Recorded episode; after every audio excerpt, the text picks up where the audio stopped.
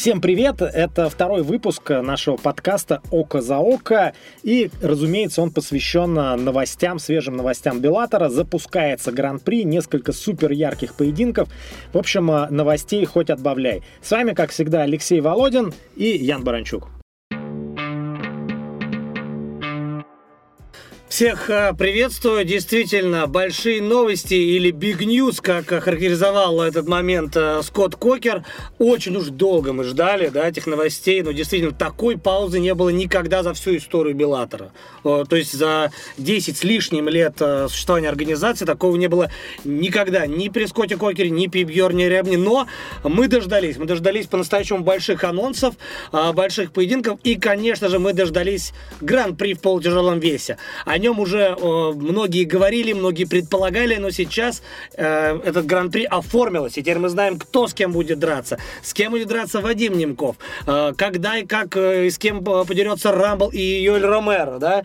И многое-многое другое. Ну а самое главное, еще объявле, объявлены несколько титульных боев и составлен календарь событий до 7 мая. Обо всем этом сейчас мы поговорим э, более подробно. Ну и, конечно же, обсудим не только сами поединки, но и новости, связанные со спортсменами. Да, ну и абсолютно прав а, оказался Федор Емельяненко, когда он давал нам большое интервью для нашего фильма про команду Федора, который, кстати, выйдет 23 февраля. Э, не пропустите, будет э, премьера, к которой, кстати, подключатся и ребята из команды Федора. В общем, будет у нас такое мероприятие для премьерного показа, приуроченное к этому показу. Э, и как раз Федор в интервью предполагал, что будет гран-при, предполагал, что все эти подписания как раз связаны с гран-при полутяжеловесов.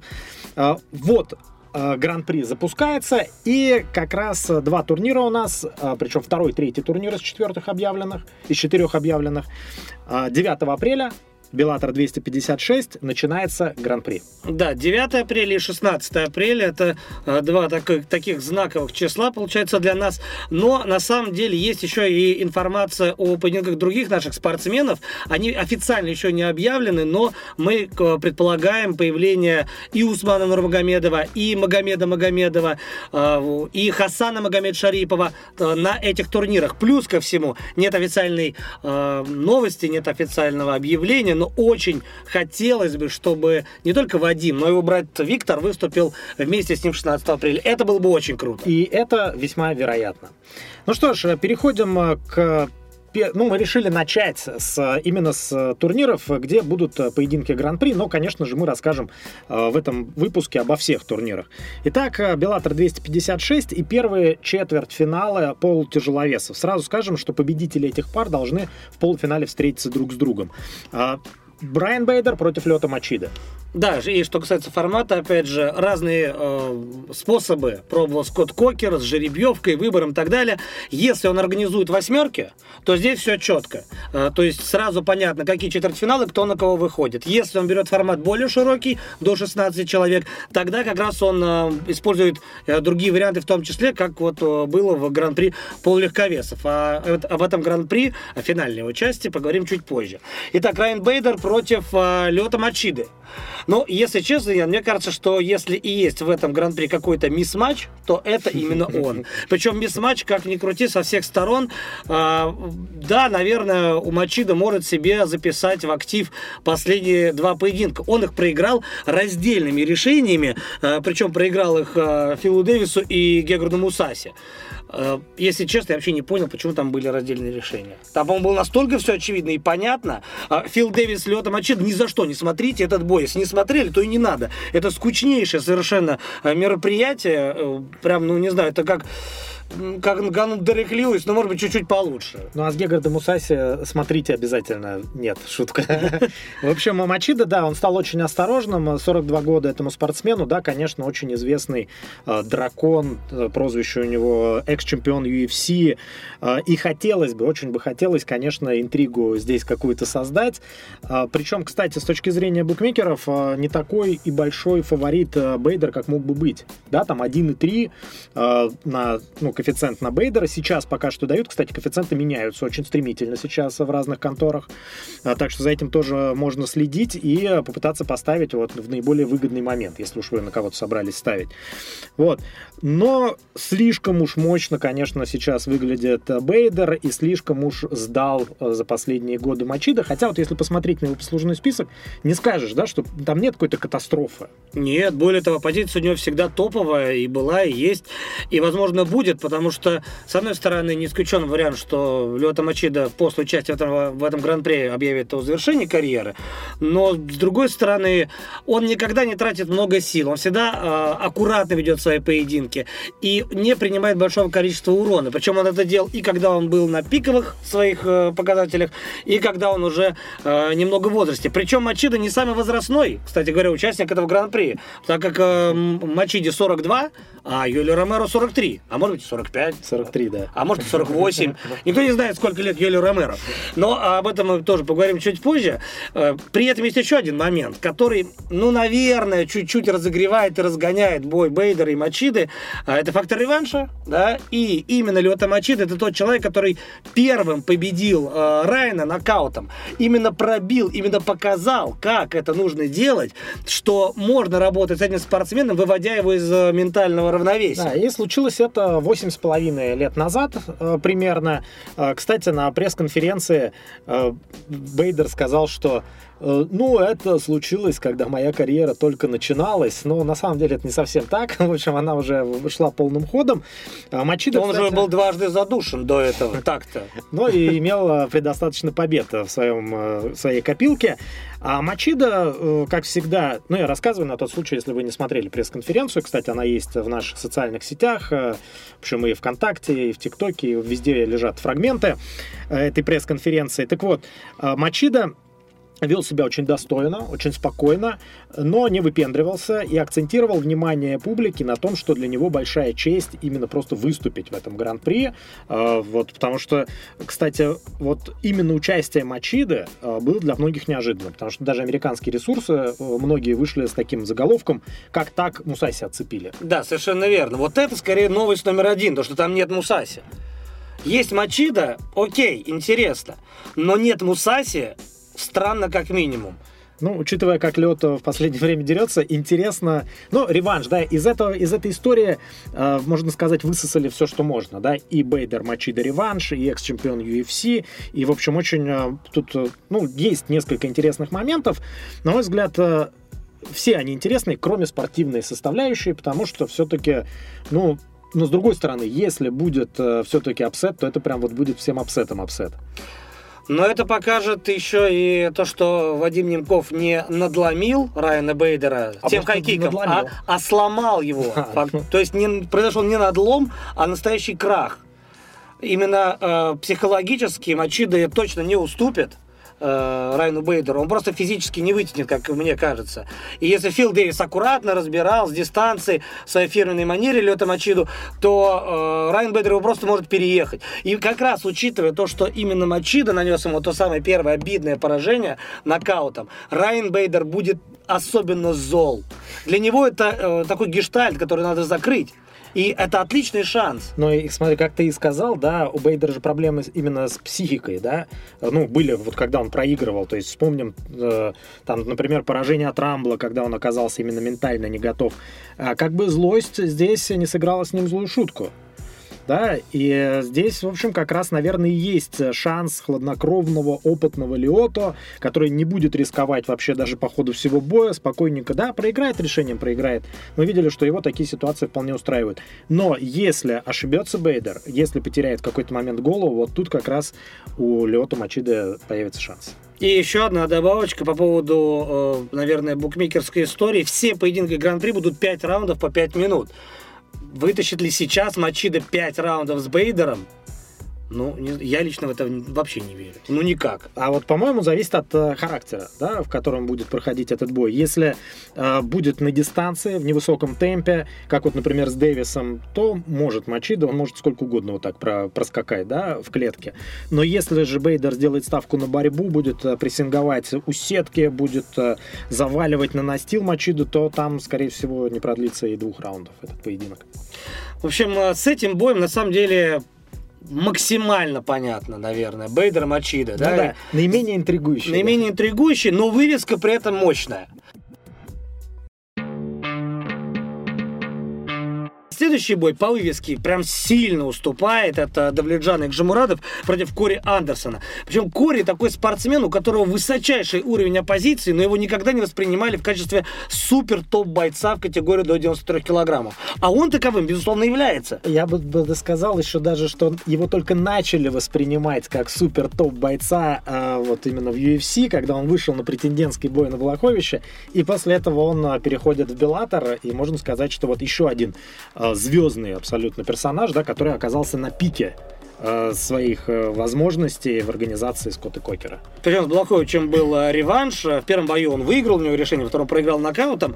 А Здесь Кори человек очень интересный, да и Давледжан интересный, потому что стилистически два нокаутера. А, Но уровень оппозиции, получается, он ну, вообще несопоставим. У Кори Андерсон просто сражался и с Латифи, и с Тейшейрой, и с Джонни Уокером, и всех их победил. Вот а, может ли Давлежан Икшамурадов а, бороться как Латифи, а, бить как а, Тейшейра и перемещаться и, и вести себя как Джонни Уокер? Но сомневаюсь, с одной стороны.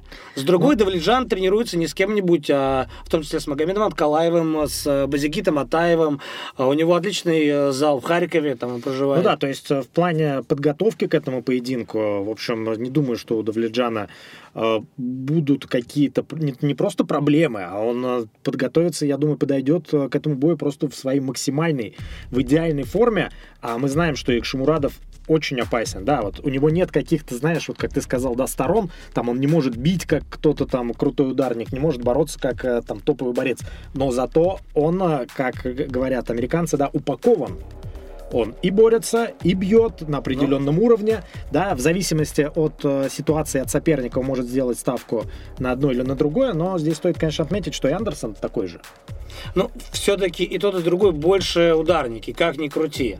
И здесь еще другой момент. Э, Кори Андерсон э, не проводил в своей карьере пятираундовый бои. Ну, там был один давным-давно, там чуть ли не третий, четвертый поединок.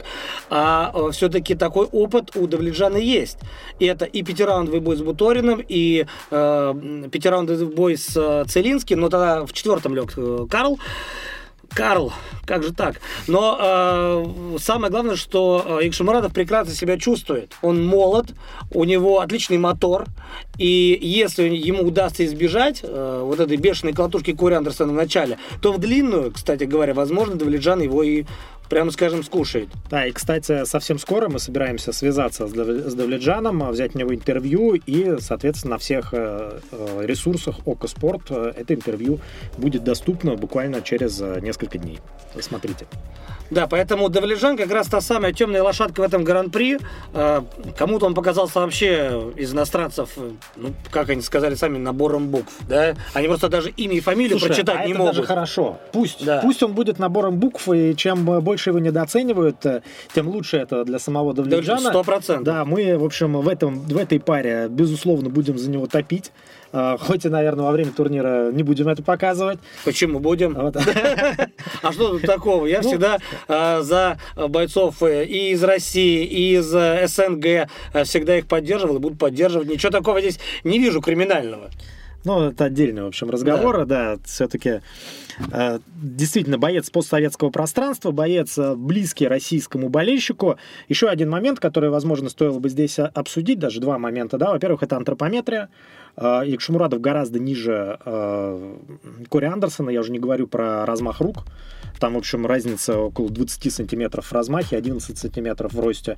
Но Давледжан, в общем, э, для него это совершенно нельзя сказать, что непривычная ситуация, когда оппонент э, выше ростом и э, с более длинным длинными конечностями. Да, как раз для него это очень выгодный момент, на самом деле, для Давледжана. Он очень хорошо работает в клинче и на коротке. И как раз если он подберет эту дистанцию, где э, Кори будет заходить под свои предплечья, да, под свои хорошие боковые удары, у него как раз плечи работают здорово. Но они работают хорошо на той самой длинной дистанции. Он достает соперника. Здорово. А э, Давледжан как раз, если ему удастся включить быстрые ноги, то у Кори могут быть серьезные проблемы. Ну, в общем, э, посмотрим. Э, коэффициенты букмекеров э, нам ставят Кори Андерсона совсем небольшим фаворитом. На самом деле, там что-то в районе 1,6 на 2,2, 2,3, но эта ситуация может измениться, потому что ну, все-таки стилистически, как бы мне не хотелось, да, чтобы победил Давледжан в этом противостоянии, все-таки мне кажется, что Коре, у Кори больше возможностей, благодаря там своей скорости. А, вот если просто посмотреть на этот matchup, не брать их позицию, да, там в предыдущих боях, мне кажется, что все-таки Кори фаворит. Да, но еще один маленький моментик есть. Кори с серьезными парнями, я с большим уважением отношусь к Мелвину Манхуфу, но все-таки сейчас это вообще не ровня Кори Андерсону, да, и он его очень легко и плавно переехал. И вот с точки зрения э, спортивного, соревновательного тонуса, э, Довлетджан находится в чуть лучшей позиции.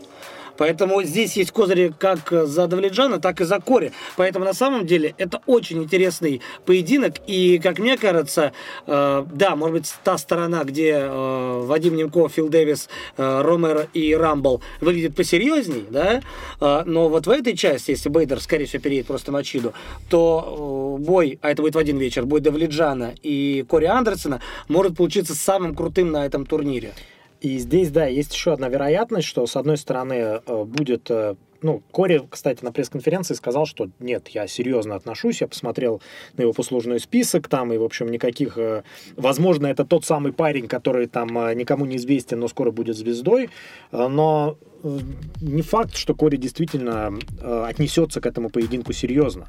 Возможно, здесь будет недооценка, и для Давледжана очень важно выйти психологически готовым, то есть заряженным. Ни в коем случае там не пасовать и не робеть перед более именитым соперником. Вот если эти два фактора совпадут, недооценка со стороны Кори и психологическая готовность, уверенность со стороны Давледжана, вот здесь как раз, возможно, будет та самая ситуация, когда мы увидим неожиданный исход.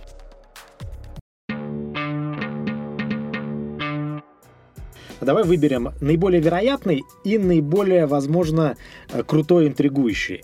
Вот э, Бейдер а Кори Андерсон, как думаешь, наиболее да, вероятный? конечно же, Бейдер Кори Андерсон с точки зрения вывески а, самый интересный с той части э, турнирной сетки, да? Возможный полуфинал. Да, возможный полуфинал. Но э, Екшемурадов, э, Бейдер, лично мне кажется, даже еще более интересным, но со спортивной чисто точки зрения. А вот как тебе такой вариант? Мачида и Екшемурадов? Мисс-матч. То есть думаешь, что Абсолютно просто раскатает. Просто раскатает вообще. А. Раскатает, закатает и сделает с ним все, что угодно. А Мачида Андерсон, такое тоже возможно? Ну, если в одном из э, четвертьфиналов будет, тогда upset, в другом нет. Да. Ну, то есть у нас получается наиболее э, вероятный... Мачида Андерсон интересный, кстати, матч на самом деле. Ну, С точки зрения, кто быстрее дотянется до выключателя света. Получается, что наиболее вероятный все-таки Бейдер Андерсон, наиболее интересных у нас тут два. Или Бейдер Андерсон, или э, Бейдер Якшимурадов. Да. Давайте теперь про другую э, часть турнирной таблицы. Она нас интересует еще больше. И начнем, наверное, все-таки с боя Рамбла и Йоля Ромеро. Как скажешь. А, вообще, на самом деле, вот если взять вывеску эту и этих парней, ну ведь странные ребята, да? Что? Ну, просто странные ребята. Посмотри на а, Рамбла.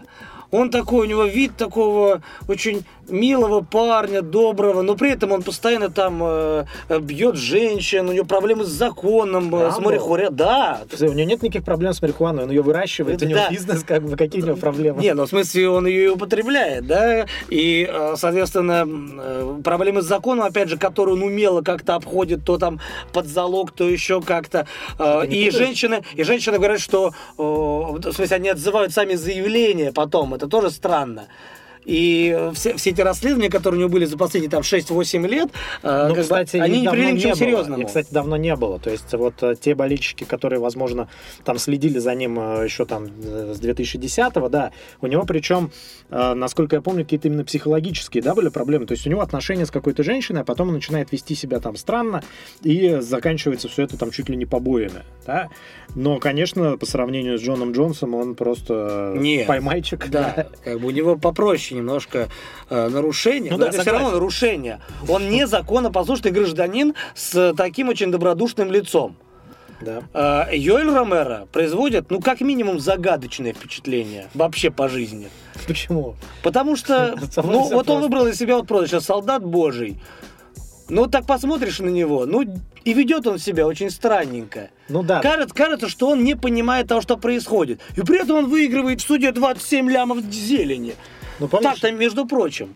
этот, э, в Ему контексте... драться даже не В надо. контексте, да, того, что т- как-то про него Хорхе Масвидаль сказал, они, кстати, друзья, да, что я бы вот никогда бы Ромеро, Юэлю, несмотря на то, что он мой друг, денег бы в долг не дал, потому что деньги надо давать только в долг тому, кого ты можешь избить в случае чего. А с Да-да-да. Ромеро, да, это не работает. Но они, в общем, э, да, своеобразные ребята. Но, кстати, про эту судебную историю с Ромеро. Ведь разные же ситуации бывают, да? Э, Мало кому удавалось отсудить. Мало того, что Ромеро доказал, что, э, ну, его команда, да, доказала, что эта добавка э, присутствовала в БАДе, и он не Ну, знал... ты расскажи просто Да. тем, кто не знает, что... Тем- он попался на допинге, ему дали дисквалификацию, по-моему, полгода, после чего э, был подан э, иск в суд от э, Рамбла, э, от Рамбла, от Ромеро на тему того, что он не знал, что он принимает, и действительно на этикетке не было написано то вещество, которое присутствовало в составе. А Когда взяли пробу Б, э, и это вещество проявилось, и было доказано, что действительно производитель э, фактически совершил э, ошибку, и это попадает под статью о мошенничестве с потребителем, а, это позволило Ромеру выкатить ему очень крутой иск. У него 3 миллиона э, долларов запрос был на э, неполученную зарплату, 3 миллиона долларов на моральный ущерб и 3 миллиона на потенциальный ущерб, так называемый. И таким образом у него получилось э, 3, э, трижды 3 9, и так как это попадало под статью о мошенничестве, эту сумму он имел право утроить, и поэтому иск составил 27 миллионов долларов. Мол, Конор Макгрегор не получает такие деньги за бои. Ну, то есть, в принципе, он мог уже не драться много лет. да? Но не факт, что он все получил, кстати. Ну, там еще налоги, Да. там наверняка там и юридические какие-то моменты. Ну, в общем, э, он получил много миллионов долларов, да, из-за этой истории. То есть, получается, человек попался на допинге, но в итоге вышел вообще красавчиком, да, из всей этой истории. Да. Э, Смотрите, как выглядит этот бой со стороны. Ромеро ниже на 10 сантиметров. Он вообще 178-188 рамбл. По размаху рук он уступает на 13 сантиметров. 185 у того у Рамбла вообще 2 метра практически размах рук. Он старше на 7 лет. Как раз 43 года. Да. Ну, про возраст это вообще отдельная Ну, история. пока верим, что 43. Да, Рамбл 36. Он проиграл последние три встречи, Ромеро, а из последних э, пяти вы- проиграл четыре встречи. И не выигрывал больше трех лет. Но при этом э, стартовал он вообще фаворитом, а сейчас на них коэффициент на обоих 1,9. И э, вот здесь... И вот- с кем? Подожди секунду. Тут очень важно, с кем Да, дрался вот, и Ромеро? как раз почему? Почему э, Ромеро, когда на бумаге все кажется так для него печально, почему он все равно выглядит фаворитом в этом противостоянии, во всяком случае, по одной из версий? Ну, там Уитакер был, у него раз. Потом у него был э, Коста, и потом у него был Адесанья. Так, на секундочку. Ну, то есть он дрался не просто с топами, а с одними из самых Супер опасных, топами. да, и, по- и планете. раздельными решениями иногда. Поэтому здесь, э, безусловно, Ромеро не то, что нельзя списывать со счетов. Он, конечно же, фаворит в этом противостоянии. Хотя бы потому, что Рамбл не дрался э, с 2017 года. Да, но, но он выступал, кстати говоря. Еще одна тема теневого реванша. Очень интересная. Потому что Рамбл сражался с Райаном Бейдером по правилам андеграунд э, Submission Underground Чейла Сонана. И, естественно, Бейдер его закатал. Без проблем в декабре 2020 года.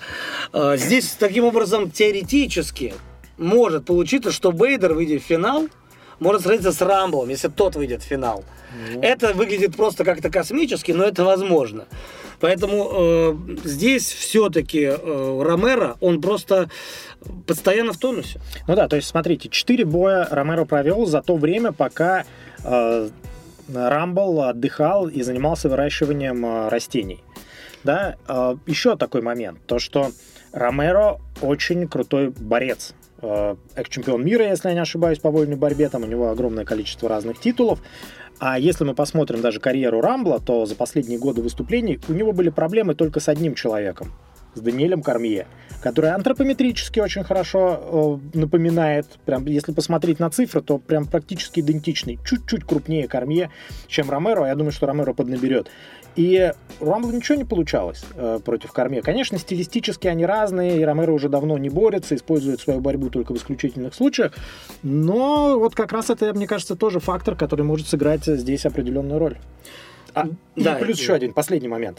Ромеро никто никогда не нокаутировал. Один раз было только в 2011 году. Рафаэль Кавальканте это сделал. Технически а вот те... там был, по-моему, нокаут. Нет, там был прямой, насколько я помню, но просто вот эти вот все монстры, которых мы перечислили, никто не смог его нокаутировать. А как говорил тот же самый Кормье, когда ты встречаешься с Рамелом, ты должен быть готовым к тому, что одна железобетонная тяжеленная плюха тебе гарантированно прилетит. И ты должен его выдержать. То есть сто процентов один раз он попадет. И ты должен быть к этому готов. Готов ли к этому Ромеро в свои 40 цать лет?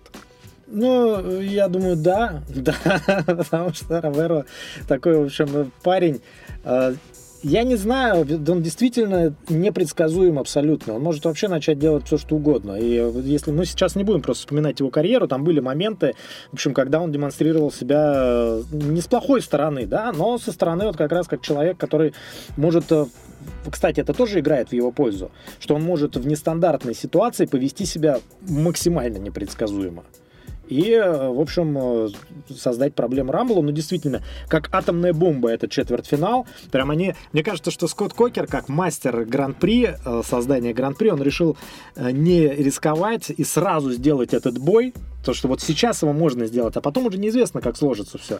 И вот пока его можно сделать, пусть он будет, и большое ему за это спасибо. Но у него было несколько отправных точек, первая из которых, это, конечно же, развести Бейдера и Немкова по разным частям, 100%. Это был первый mm-hmm. пункт, наверное. Второй, да, сделать вот этот супер-мега-матч, и ему нужно было как-то вводить э, Давледжана в эту историю. То есть он все это раскидал да, довольно грамотно на самом деле. И Надя начинает с истории Вадима и Фила в качестве реванша. При этом он сдержал слово. Он сразу сказал, что Вадим, у тебя будет реванш с Филом Дэвисом.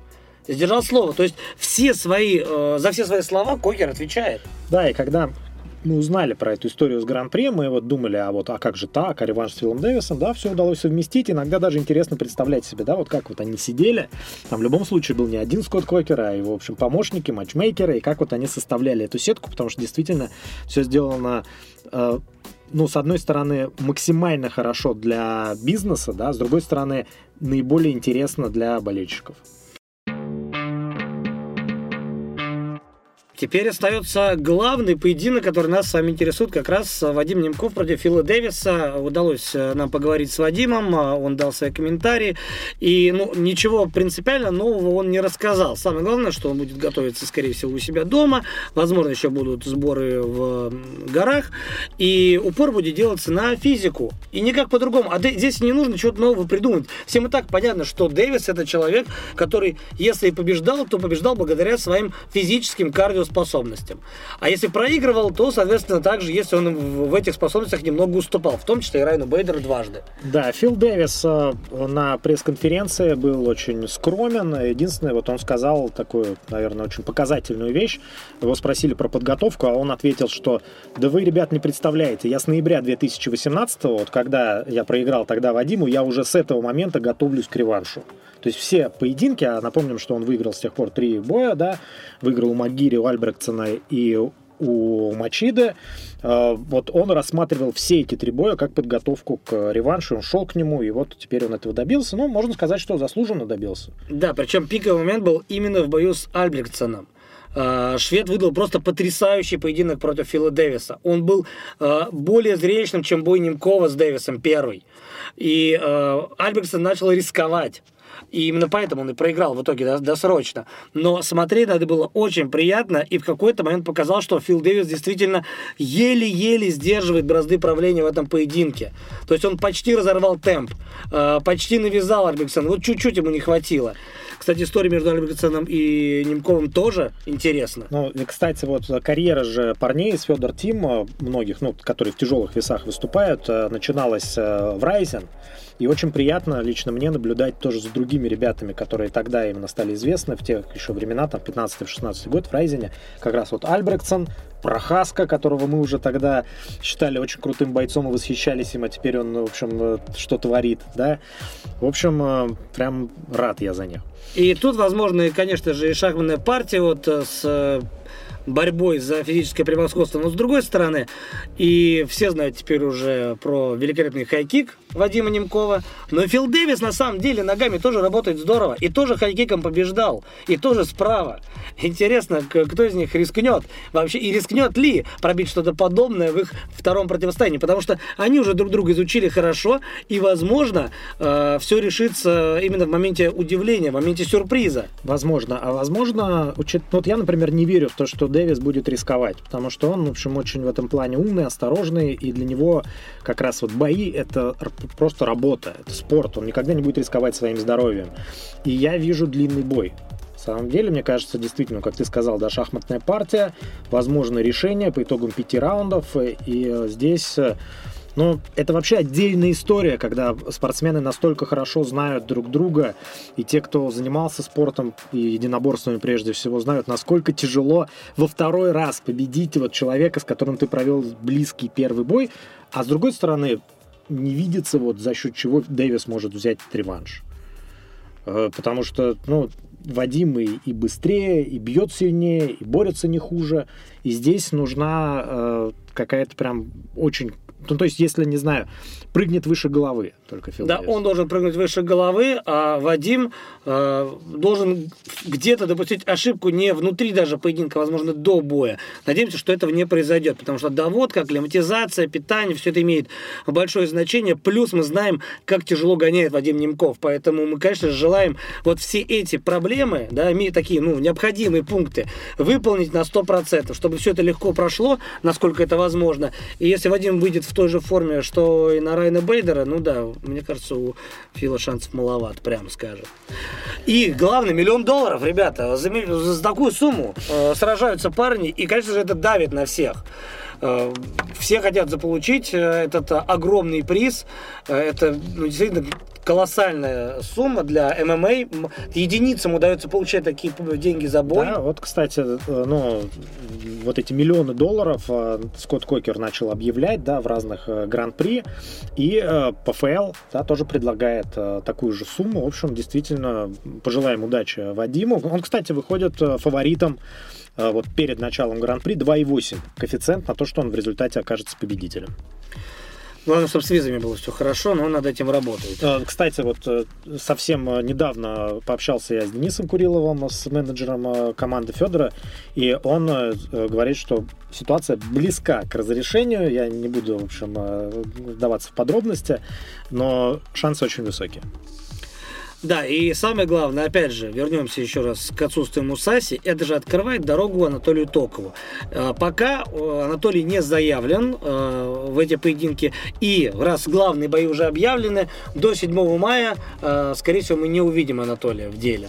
Но вот, возможно, конец мая, июнь, очень хорошее время для проведения главного боя в категории до 84 килограммов. Да, ну и карды, конечно, будут сейчас наполняться. Мы будем следить за всеми новостями, держать вас в курсе, потому что вот в любой день прям мы ждем объявления о том, каких еще спортсменов добавят, потому что это всего лишь главные бои. Кстати, у нас есть информация, что так как очень долго не было турниров у Беллатора, вот эти вот первые четыре шоу будут невероятно сильными с точки зрения андеркардов. И напомню, что Око Спорт впервые в истории будет систематически и полностью показывать все турниры вместе с предварительными боями. Так что э, посмотрим абсолютно все. И здесь, э, возможно, наши вот парни, которые там там дебютируют, окажутся в первых турнирах именно в предварительных кардах. И этих парней может быть много, потому что есть уже анонсы конкретно на 2 апреля, неофициальный, но все-таки в инстаграмах этих же ребят уже это объявлено. Это касается и Усмана Нурмагомедова, это касается и Хасана Магомед Шарипова, и Магомеда Магомедова. Вот этих троих ребят мы, безусловно, ждем э, с нетерпением. И у нас в студиях, э, когда они свои поединки проведут и вернутся э, домой. И, конечно же, будем брать у них интервью. Пока неизвестны соперники, но, если мне не изменяет память, все трое дерутся с американцами. Да, и у нас, ну, то есть, если вот резюмировать, да, всю эту историю, у нас получается три суперзвездных наших спортсмена, вот Магомед, Хасан и Усман, а, и также очень высока вероятность Виктора Немкова. Вот в этих вот первых турнирах, то есть четыре российских спортсмена, помимо а, уже Вадима Немкова, который, участие которого заявлено. И будем надеяться, что будут еще новости в этом отношении, потому что 22 человека из России сейчас в ростере э, Беллатора. Так что, в общем, я думаю, что в течение года будет очень много э, возможностей поболеть за своих. 22 человека из России и Ярослав Амосов. Потому что а. э, полусредний вес тоже очень интересный, интригующий. В общем, это пока только первая порция новостей, а, но и еще два события, которые мы должны, безусловно, обсудить.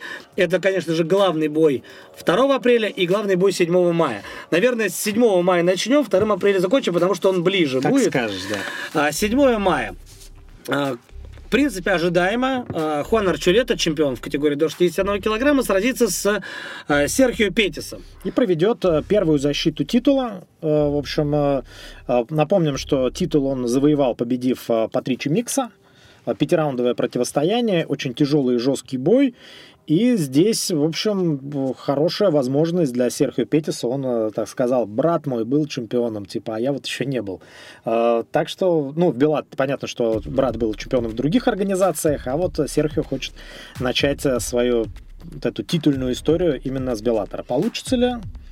Но Очень здесь, спорный э, вопрос. Да, во-первых, спорный вопрос с точки зрения там, оппозиции. Опыт, конечно, Серхио на бумаге точно не уступает Арчулете, но Хуан это боец, с одной стороны, очень удобный, прекрасный бокс, есть нокаутирующий удар, и здесь э, будет разница в габаритах, потому что все-таки Петис это боец 57-61, Арчулета это боец 61-66, и здесь они в 61 встречаются. После взвешивания Арчулета прилично набирает.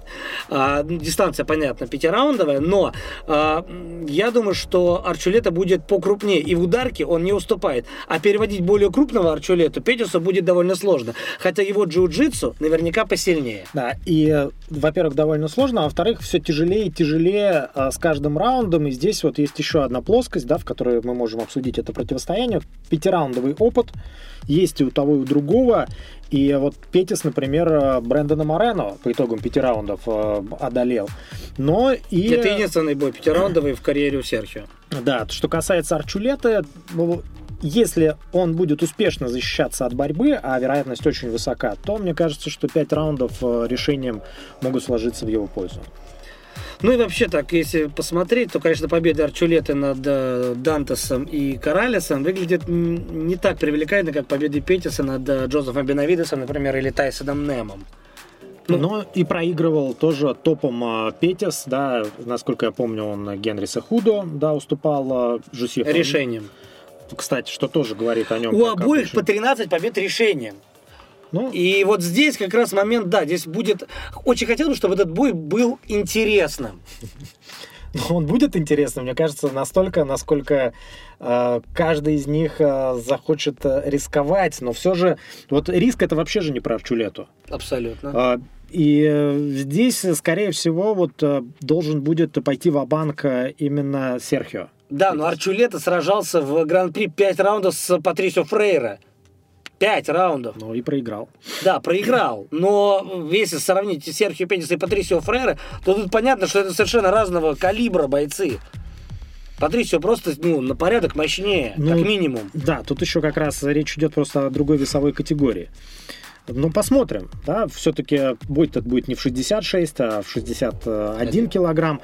А, и, конечно же, этот а, поединок обязательно будут смотреть, скорее всего, в прямом эфире, и будут, в общем, а, думать на разные темы. Никита Михайлов и Магомед Магомедов, наши спортсмены в этой весовой категории.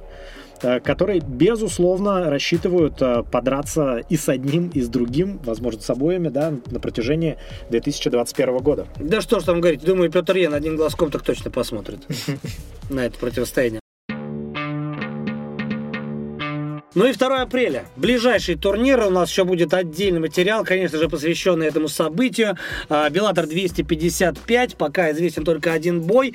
Это э, и титульный бой, и полуфинал Гран-при в полулегком весе. Тот самый Патрисио Фрейра, которого только что мы упоминали, а, против Эммануэля Санчеса. Реванш. И опять же, э, сразу, естественно, вспоминаем первый бой. Э, я отлично помню это противостояние. Хороший, плотный поединок железобетонная, уверенная, единогласная победа Патрисио. Поэтому, если Санчес и хочет здесь что-то поменять в этом раскладе, то ему надо э, кардинально э, изменять стратегию, изменять тактику и так далее. Вот в эти стандартные кошки-мышки, вот в этой поиске, э, вечном поиске дистанции и тайминге, ну, Патрисио показал, что он лучше. Да, действительно, тяжелейший бой прежде всего для Санчеса. И Напомним, что да, победитель выходит на Джея Маки, и Маки сказал одну очень интересную вещь, когда, в общем, э, его спросили о том, с кем бы ты хотел подраться в финале. Он говорит, а я бы хотел вот с Санчесом подраться, а потом пойти в легкий вес и там э, Патрисио уничтожить. То есть у него такие планы, в общем, всех по очереди победить. В противном случае он готов, естественно, в финале одолеть Патрисио и потом его же, да, в реванше победить в легкой весовой категории. То есть, ну, Эйджей Маки такой парень простой, Э, вижу цель, не вижу препятствий. Ну и Джей, да, просто сносит всех на своем пути. Здесь, ну, наверное, не знаю, скажу сейчас как скептик, да, что ну вот с годами в легких весовых категориях потихоньку теряется скорость, а Патрисио уже 33, это такой вечный боец. И может быть только лишь здесь и есть залог теоретической какой-то победы Санчеса. Если в поздних раундах Э, Патрисио сильно просядет по функционалке и скорости, тогда появится э, шанс для Санчеса. Но они оба не пробиты на самом деле. Да, и Патрисио э, просто невероятно дисциплинированный э, боец. А, просто, да, может быть, скорость э, постепенно, кстати, пока что признаков этого мы не наблюдаем, да, потому что скорость у него как была сумасшедшая, прежде всего скорость ударов. Да, так она и остается. Просто пушка с правой руки. И э, невероятная дисциплина. То есть даже если что-то начинает идти немного не по плану, всегда абсолютно хладнокровен, что часто не свойственно бразильцам. И в этом отношении, конечно, да, Санчесу придется очень тяжело со всех просто сторон. И с точки зрения тактики что-то надо будет выдумывать, и рисковать постоянно на протяжении боя. И, в общем, вероятность, конечно, есть, что он победит, потому что боец высококлассный. Но Патрисио здесь серьезный фаворит. Безусловно, и самое главное, если сравнить вообще Патрики и Патрисио, двух братьев, причем Патрисио младше, как вы знаете, а, он в самые сложные моменты своей карьеры проявлял больше психологическую устойчивость, нежели его брат Патрики. Именно поэтому он двойной чемпион, на самом деле. Да. Это одна из причин, то есть э, они оба очень крутые, невероятно физически одаренные ребята. А, но Патрисио, вот благодаря вот этой настойчивости и абсолютному хладнокровию сразу же после э, пропуска очень тяжелых попаданий, или когда бой идет не по его сценарию, он как раз, э, если бы отбили ногу, может поменять стойку и спокойно засушить бой. Аккуратно перевести его в поинт-файтинг. Это не проблема для Патрисио. А Патрики в такие моменты начинает бросаться на среднюю и ближнюю и ну, перестреливаться до конца. Чего стоит только одно противостояние с Вайхелем, да, когда Патрисио едва не был нокаутирован и в последний момент э, совершил камбэк, в общем, и сам досрочно выиграл. Получается, что бойцовский IQ э, у Патрисио Фрейра чуть повыше, чем у Санчеса. И да, и возможно, я просто еще с братом, да, заканчивая да. сравнение, да, более устойчивая вот как раз нервная система.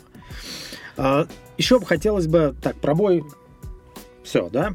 А, хотелось бы в общем об этом турнире сказать и э, вернуться к самому началу, да. Действительно, Беллатор э, сделал огромный по своим меркам перерыв, да, у нас получается 4 практически месяца, э, чуть меньше, и это, мы сейчас скажем пару слов о причинах этого перерыва. Дело в том, что Действительно, в конце прошлого года э, CBS, э, на который в Америке, ну, канал, на котором в Америке транслировались турниры Беллатора, задвинул их на вечер по американскому времени, на вечер четверга, а это слот такой, на самом деле, очень непрестижный. э, не очень хорошее для такой организации, как Беллатор, которая позиционирует себя как э, вторая в мире. Да тут все просто. Просто в пятницу люди идут на работу. Вот и все. Что еще объяснять? Да, и вечером, в общем, э, ну, в России-то вообще получается, что в прямом эфире, ну, понятно, что на, ну, под Россию они не подстраиваются, но их это не устраивало, как выяснилось, и все это время велись переговоры с другим каналом, Showtime. Он входит в этот же холдинг, Viacom, но как раз а, готовясь к этому выпуску, да, мы выяснили, что последний турнир ММА на канале Showtime состоялся в январе 2013 года. И это был самый последний турнир Strikeforce перед поглощением UFC. И тогда Марквард и Софидин были в главном бою, но там же дрались Кармье, Барнет, Мусаси, Жакаре. И вот на этой э, мажорной ноте Скотт Кокер расстался со своим детищем, который он столько лет пестовал, со Strikeforce ом. И теперь, спустя 8 лет, Скотт Кокер возвращается на Showtime. И получается, что Showtime -то ни с кем в плане ММА Скотту Кокеру не изменял. Не было ММА больше на Showtime. Да, не было. Но а и вообще, возвращается. Вообще процесс с точки зрения телевидения и платформ в Америке и э, бойцовского спорта, бойцовского бизнеса, если угодно, э, сильно меняется. Потому что мы знаем, что ESPN у нас плотно сотрудничает с UFC, Showtime плотно теперь сотрудничает с Беллатором. Э, на ABC появился турнир, опять же, у UFC один, которого не было там со время Мухаммеда Али. А, а HBO откатился и не показывает больше бокс. Который, это, вот это было место, мекка просто, да, бокса. То есть здесь очень большие идут изменения, и все это на фоне а, снижающегося интереса к платформе Pay-Per-View как таковой в Америке. То есть сейчас долгосрочные контракты промоушенов и э, телегигантов э, занимают э, больше, ну, первичное место, нежели вот эти разовые, пускай и очень крупные pay-per-view ивенты. Да, и получается, что модель заработка вот у этих медиа-гигантов в основном переходит на модель подписки да, то есть э, э, люди предпочитают платить по чуть-чуть каждый месяц, нежели там платить 60-120 э, долларов да, за одно какое-то событие. Это, в общем, э, мало кому становится интересно даже в Соединенных Штатах. ОККО Спорт предлагает вам тоже подписку. Да, безусловно. Да, сразу на месяц будете в курсе всего. А, естественно, все эксклюзивные материалы. А, Причем не только у нас на сервисе, но и в различных соцсетях, а их уже много. ОККО ММА представлено и в ТикТоке, и в Инстаграме, и в ВКонтакте, а, и в Ютубе, конечно же, у нас будет общий канал в ОККО Спорт, куда будет попадать и футбольная тематика, и тематика ММА. А, и напоминаем вам, э, ребята, обязательно э, подписывайтесь. 23 февраля э, выйдет во всех соцсетях и на сервисе будет премьерный показ нашего фильма.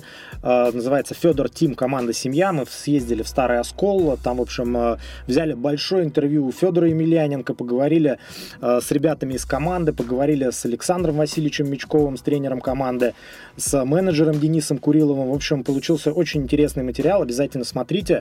Э, прям премьерный показ будет э, представлен э, вместе с мероприятием. Подключатся ребята из команды, мы также с ними пообщаемся, узнаем, как у них дела. В общем, ждем вас на наших на страницах наших, наших соцсетей и, конечно же, на сервисе. Да, это тот самый случай, когда мы не обошли вниманием действительно ни э, Мечкова, ни Курилова и предоставили им побольше времени э, в фильме, чем это было раньше в других проектах. Я думаю, вам это понравится. Ну и ждите следующих выпусков нашего подкаста «Око за око». Это был номер два. Буквально через неделю-две будет третий номер. Мы тоже следим за новостями и будем рады держать вас в курсе. Счастливо! Пока-пока.